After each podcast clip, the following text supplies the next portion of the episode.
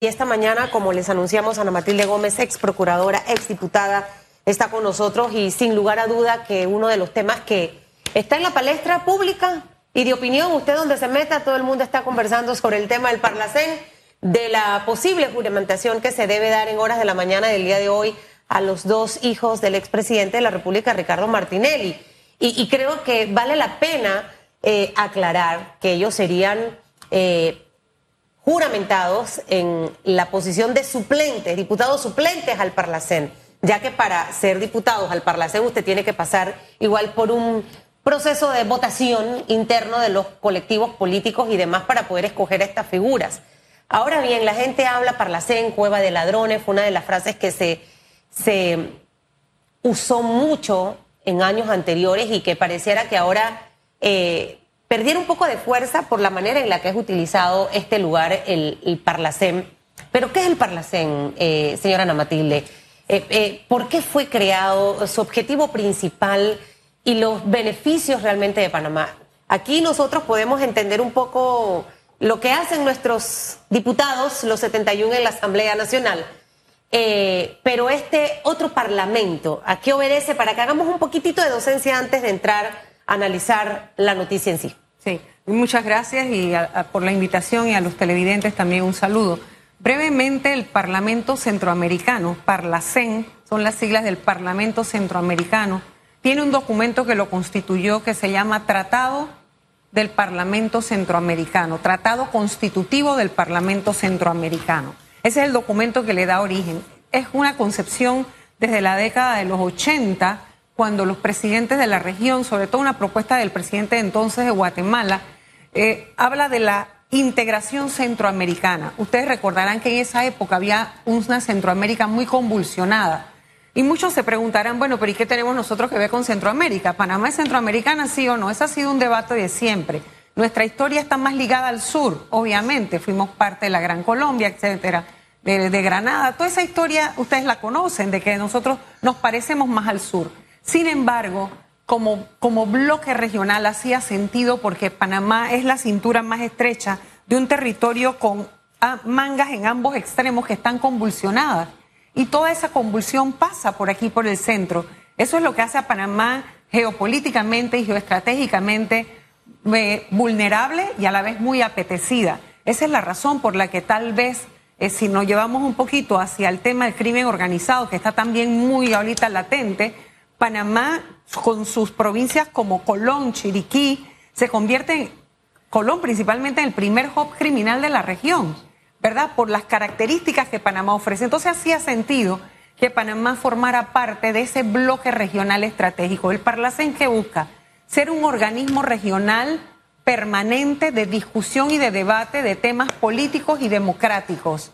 La pregunta que uno inmediatamente se hace realmente el Parlacén, con lo que está pasando en Nicaragua, con lo que ha ocurrido en Guatemala, si usted se fija en el tratado constitutivo, los presidentes y vicepresidentes, por lo menos el primero, en aquellos donde hay dos, entran a ser miembros del Parlacén automáticamente por mandato del tratado constitutivo. Y uno se pregunta, ¿y ahí no hay más de dos, tres, cuatro que ya están condenados por acto de corrupción? Entonces, ¿es la corrupción importante o no para el Parlamento centroamericano? Pareciera que no les ha importado.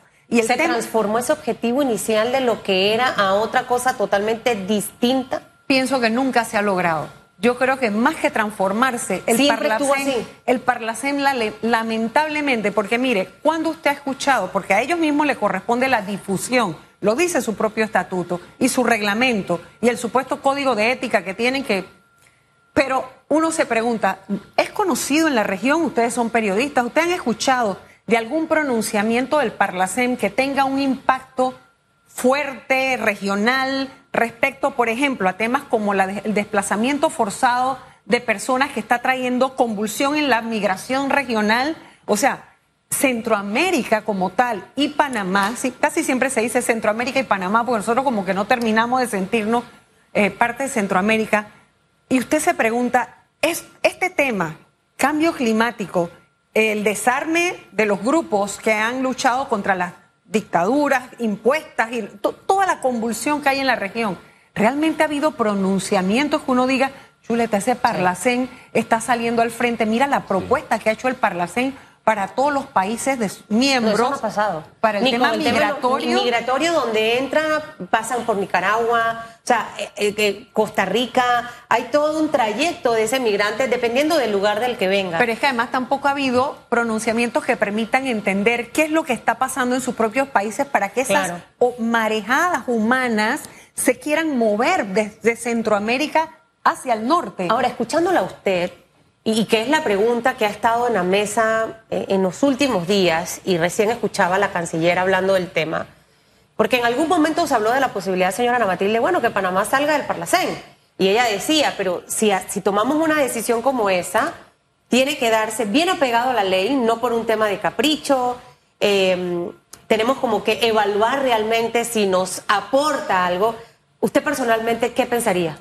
Yo creo que el tiempo ya ha demostrado que sí hay que evaluar nuestra presencia ahí, porque si nosotros no vamos a ser beligerantes, si nosotros no vamos a ser propositivos y nosotros vamos a contribuir a reafirmar esa concepción de que solo sirve de refugio para que aquellos que tienen casos con la ley se metan al Parlacén buscando poner más trabas. Y ahí vamos a lo actual. Eh, nosotros debemos reevaluarlo.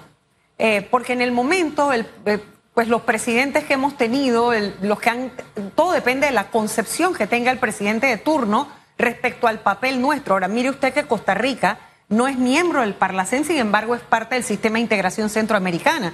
porque no hay que confundir una cosa con la otra, ¿no? ¿Cómo lograr salirnos del Parlamento centroamericano cuando ya la máxima corporación de justicia de Panamá avaló que Panamá forme parte? De este Parlamento. ¿Cuál sería el mecanismo legal? ¿Sería reformando la Constitución? Y dos, ¿cómo, lo, ¿cómo evitar que los hermanos en Martinelli y Linares no sean juramentados en vista de que la ley los favorece? Es decir, eh, ellos van a ser juramentados en el marco de los estatutos del Parlamento Centroamericano.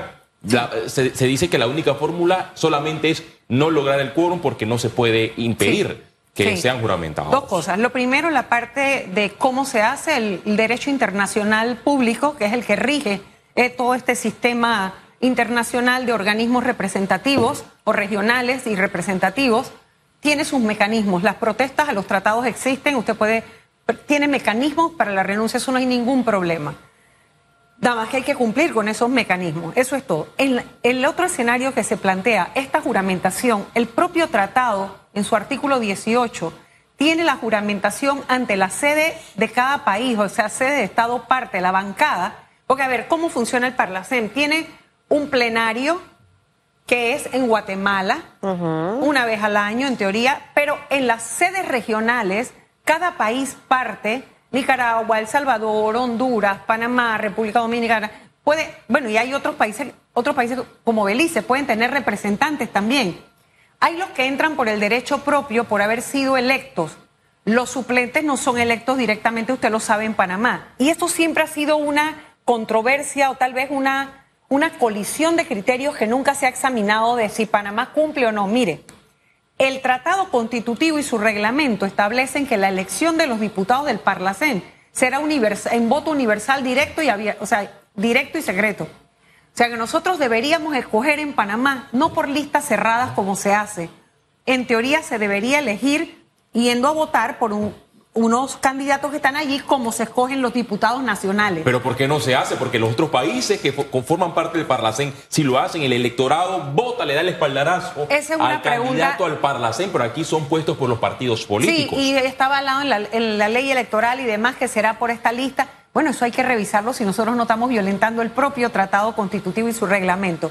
Eso es una cosa. Nadie vota por los suplentes, ustedes lo saben. Son los titulares. Ahora bien, la pregunta es, ¿por qué si el tratado establece que la juramentación en sede, en sede alterna, o sea, en la sede de bancada, o sea, de cada país, es una juramentación por vía de excepción? La pregunta es, ¿por qué los hermanos Martinelli tienen que venir a la de bancada y no van al plenario? Y además uno se preguntaría, ¿qué tan importante es la juramentación de dos panameños que están que han sido condenados en los Estados Unidos porque han aceptado actos de corrupción que guardan relación con el lavado de dinero. Esa es la figura, son las figuras que nosotros nos merecemos en cualquier estamento nacional, o sea, local o internacional. Yo contestaría que en cualquier sociedad justa y sana, uno aspiraría a que quienes lo representan sean las personas que moralmente te pueden representar. Yo me pregunto, ¿qué pronunciamiento puede hacer un hijo de Ricardo Martinelli en ningún organismo internacional que a mí me represente, o a usted, o, al, país? Pero podrán ellos eh, ser juramentados en, en, caso tal de que no se dé el quórum eh, este lunes, podrán ellos ser juramentados en el Parlamento en Guatemala. Y esto me lo pregunto porque son procesados por dos casos de alto perfil. Y, Odebrecht y y tienen impedimento de salida del país. Ah, ok. Entonces ahí viene la vía de excepción y que debería analizar la propia, la propia comisión especial, ya sea jurídica o de credenciales, del Parlacén como plenario. No le afecta la imagen del Parlacén que dos ciudadanos panameños que durante cuatro años ya se va a acabar el periodo. Los periodos en el Parlacén son coincidentes con los periodos presidenciales, ¿sí? Ellos son de para cinco años. En Panamá, que es de cinco años el mandato presidencial. Entonces la pregunta es, ahora que ya va de salida, ahora que ya nada más queda un año, ¿para qué tú te quieres ir a, juramentar? ¿Verdad? La pregunta es esa, si tú en cuatro años no has hecho absolutamente nada, has tenido que enfrentar a la justicia. Ah, lo que tú quieres plantearle a la justicia de tu país es una serie de vericuetos porque quieres entorpecer los procesos, porque no es que no te van a juzgar, ¿verdad? Porque las, las prerrogativas que tienen los diputados del Parlacén son aquellas que le aplican en sus países a los nacionales, los diputados nacionales. Así que es lo mismo, en Panamá no se necesita ni siquiera pedir permiso para investigarlo. Lo único es que los investiga la Corte Suprema de Justicia y los procesa y los tiene que procesar y juzgar la Corte. Entonces, ¿será que lo que tú quieres es entorpecer el proceso porque a estas alturas que ya tú tienes que ir a audiencia, ¿verdad? Ah, ahora tú quieres que sea la Corte la que conozca tu el caso. Tema, el tema es que esta es una práctica que la hemos visto a lo largo de los años. Bueno, de ADN ahí en ese caso. Eh, y, y, por ejemplo, aquí hay otras figuras que se benefician de un foro electoral para no ser investigado en casos de alto perfil. O sea, voy a excluir a Ricardo Martinelli y a sus hijos. Aquí también tenemos figuras de otros colectivos políticos que han ido precisamente al Parlacén para impedir que puedan ser investigados en un caso de alto perfil. Y podemos hacer como una lista y empezar a dar los nombres esta mañana. La gran pregunta es, ¿qué hemos hecho como Estado, como país, para cambiar precisamente eso? Ahorita en temas análisis, en todas las mesas probablemente de periodistas, análisis en los periódicos y en la radio. Pero aquí la gran pregunta es qué vamos a hacer para cambiarlo, porque serán juramentados probablemente hoy, señora Ana Matilde. Y ahí te quiero hacer y después, cuando termine esta administración, estoy casi segura que vamos a tener más escándalos de corrupción. ¿Y qué es lo que va a ocurrir allí? Que algunos se van a beneficiar de fuero electoral por estar dentro de las juntas directivas de los partidos políticos, otros se irán al Parlacén y así sucesivamente. Al final, eh, quienes entran al Estado a cometer actos de corrupción tienen muchas maneras de poder protegerse, pero el ciudadano no.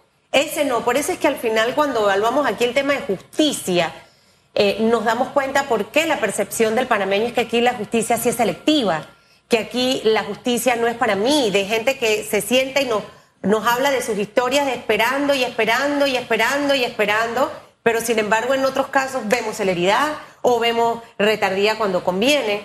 Siento que al final eh, quien eh, tome la presidencia de la República a partir del 2024, estas son algunas de las cosas que debemos analizar en esos primeros días de gobierno, porque si no va a ocurrir nuevamente esto como Nada más cambiamos de personaje en las entrevistas.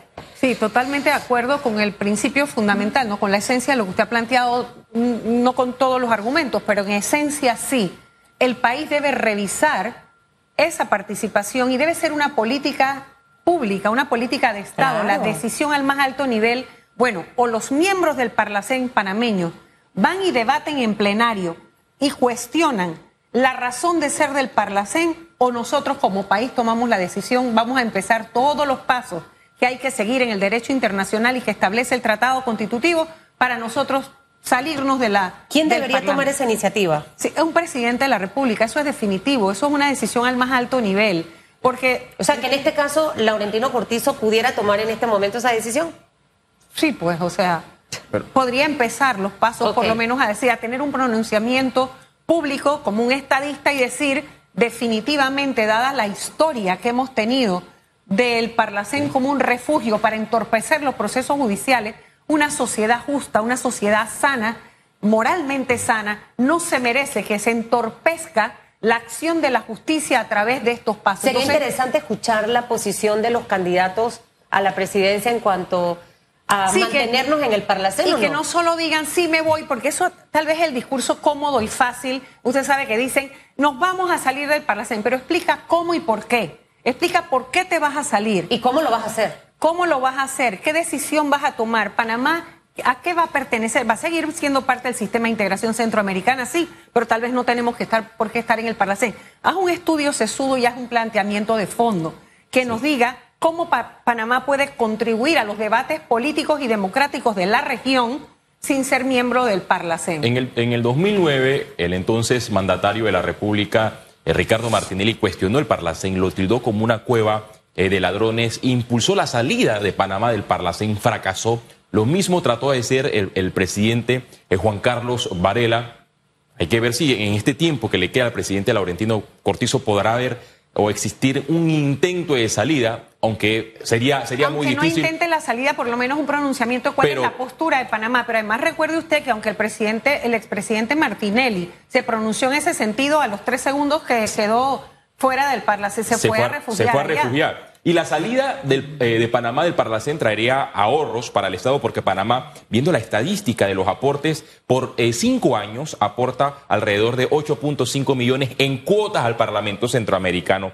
Además que a cada diputado se le paga un salario de 1.200 más 2.600 en gasto de representación. Es decir, 3.800 dólares eh, le da Panamá en, en salario al diputado del Parlamento Centroamericano y en la mayoría de los casos son personas, si no son condenadas en la, en, la justicia, con la justicia panameña, son condenados por eh, otras la, justicia internacional. Y respecto al caso actual de la juramentación, entiendo perfectamente que uno lo puede ver como un gasto más como una que como una cooperación internacional o como una inversión internacional como parte de esos pronunciamientos que debía tener la República de Panamá respecto a la situación en, Centroamérica, pero mire usted que no han podido siquiera con lo que políticamente y democráticamente está pasando en Nicaragua, por ejemplo. O sea, ¿qué, ¿qué, pronunciamiento de relevancia ha tenido el Parlamento Centroamericano respecto a las graves violaciones de derechos humanos contra periodistas y candidatos presidenciales que, por ejemplo, ha habido en Nicaragua? Ninguna.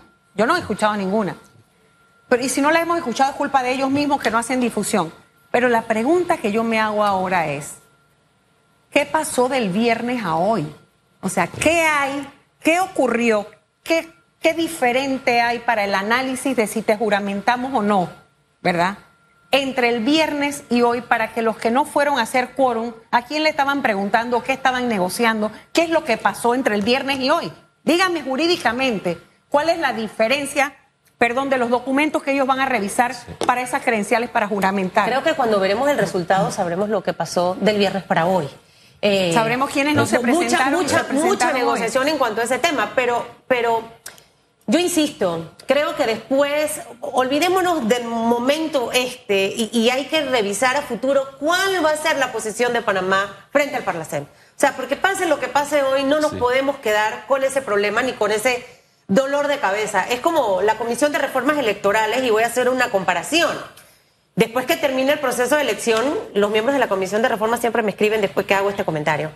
Hay que discutir las cosas que hay que discutir, porque si no, al final, los de la libre postulación tienen una carrera infinita de desgaste para poder aparecer en una papeleta, mientras que el resto no. Entonces, esas condiciones hay que trabajarlas. Ah, sí, Susan, es que las discutimos, pero no las evidencian. O sea, son malos comunicando lo que sale de esa comisión de reformas electorales que cuando llega a la Asamblea los diputados hacen absolutamente lo que se les da la gana. Pero no solo cuando llega a la Asamblea, acuérdese de algo, yo he sido miembro de la Comisión de Reformas Electorales en representación de la Academia en un momento determinado y recuerde que es que allí mismo existe en sí mismo una deformación y hay una, como que dice, una doble representación. En la Comisión Nacional de Reformas Electorales, los partidos políticos, los partidos políticos mandan a veces, o los miembros que están ahí son propios diputados. Entonces como que se ríen de uno porque ellos allí votan en contra de muchas cosas, pero en algunas que pasan dicen, allá las apañamos. Pero cuando van a la asamblea lo cambian de todo, o sea, no, y lo transforman. No, y se ríen de lo que sea Por eso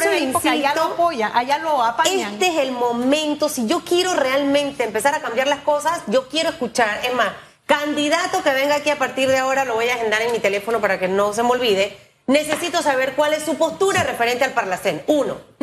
Eh, y dos, Ahí tareita para la Comisión de Reformas Electorales. Ahora, en medio de todo esto, antes que se me vaya, porque son las 7.59, usted fue diputada, la Asamblea termina sesiones el 31 de octubre y hay proyectos sumamente importantes en la Asamblea Nacional. Ya hemos primero de julio y mire, ya estamos hoy a 14 de agosto, mes y medio.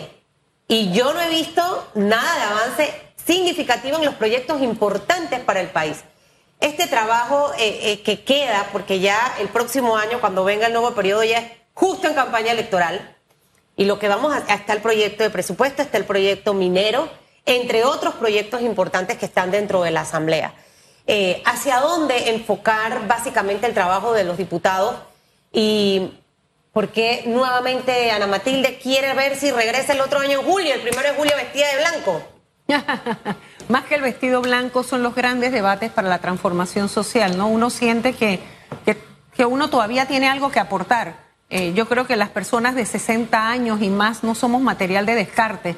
Tenemos una experiencia acumulada que hay que compartir y si uno lo ha hecho bien, como en efecto, eh, con mi conciencia puedo decir, yo no he usado privilegios, yo todas esas cosas no me han parado nunca en ningún fuero de ninguna naturaleza, si he tenido que enfrentar procesos, los he enfrentado no me he ido del país, no me he enriquecido injustificadamente. O sea, hay un mérito que también permite decir, bueno, sociedad panameña, aquí estoy yo nuevamente como una alternativa, como diputada del 8-3, del circuito, para el circuito 8-3, que antiguamente era el 8-7, y uno lo que dice es, hay mucho trabajo por delante. La caja del Seguro Social, y ustedes que saben, yo lo he manifestado públicamente muchas veces, yo creo en el sistema solidario, no solamente como un tema del IBM. Es como un, un tema colectivo. La sociedad panameña necesita ser solidaria con sus generaciones intergeneracionalmente e intrageneracionalmente. La solidaridad no se puede descartar como un valor democrático, porque una sociedad individualista es la cosa más peligrosa que podemos tener, porque eso no es una democracia funcional cuando cada uno está pensando el que hay para mí y qué es lo que me resuelve a mí. Así que esa es la razón de ser y definitivamente, como usted bien lo plantea, hay muchos temas importantes, viene la extinción de dominio. Mire, casos, situaciones como las que estamos viviendo para casar una cosa con la otra. En el Parlacen manda mensajes muy directos al crimen organizado.